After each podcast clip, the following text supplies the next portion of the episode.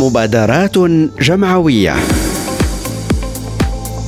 لكل مبادرة أثر في الحياة والمجتمع.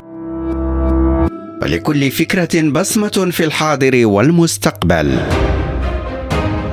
مبادرات جمعوية. قصص مبادرات ملهمة. مع عبد الرحمن الخدار يوميا على ريم راديو.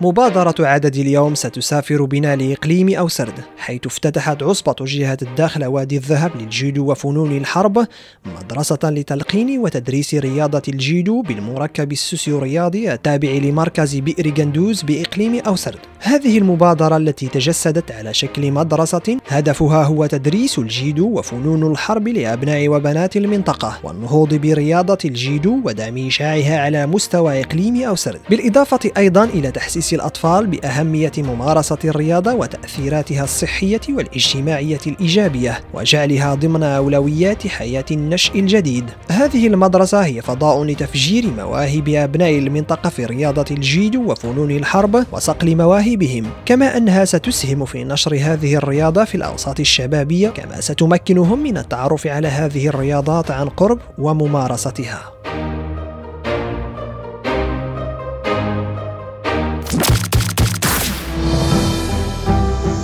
مبادرات جمعوية. لكل مبادرة أثر في الحياة والمجتمع. ولكل فكرة بصمة في الحاضر والمستقبل. مبادرات جمعوية. قصص مبادرات ملهمة. مع عبد الرحمن الخدار يوميا على ريم راديو.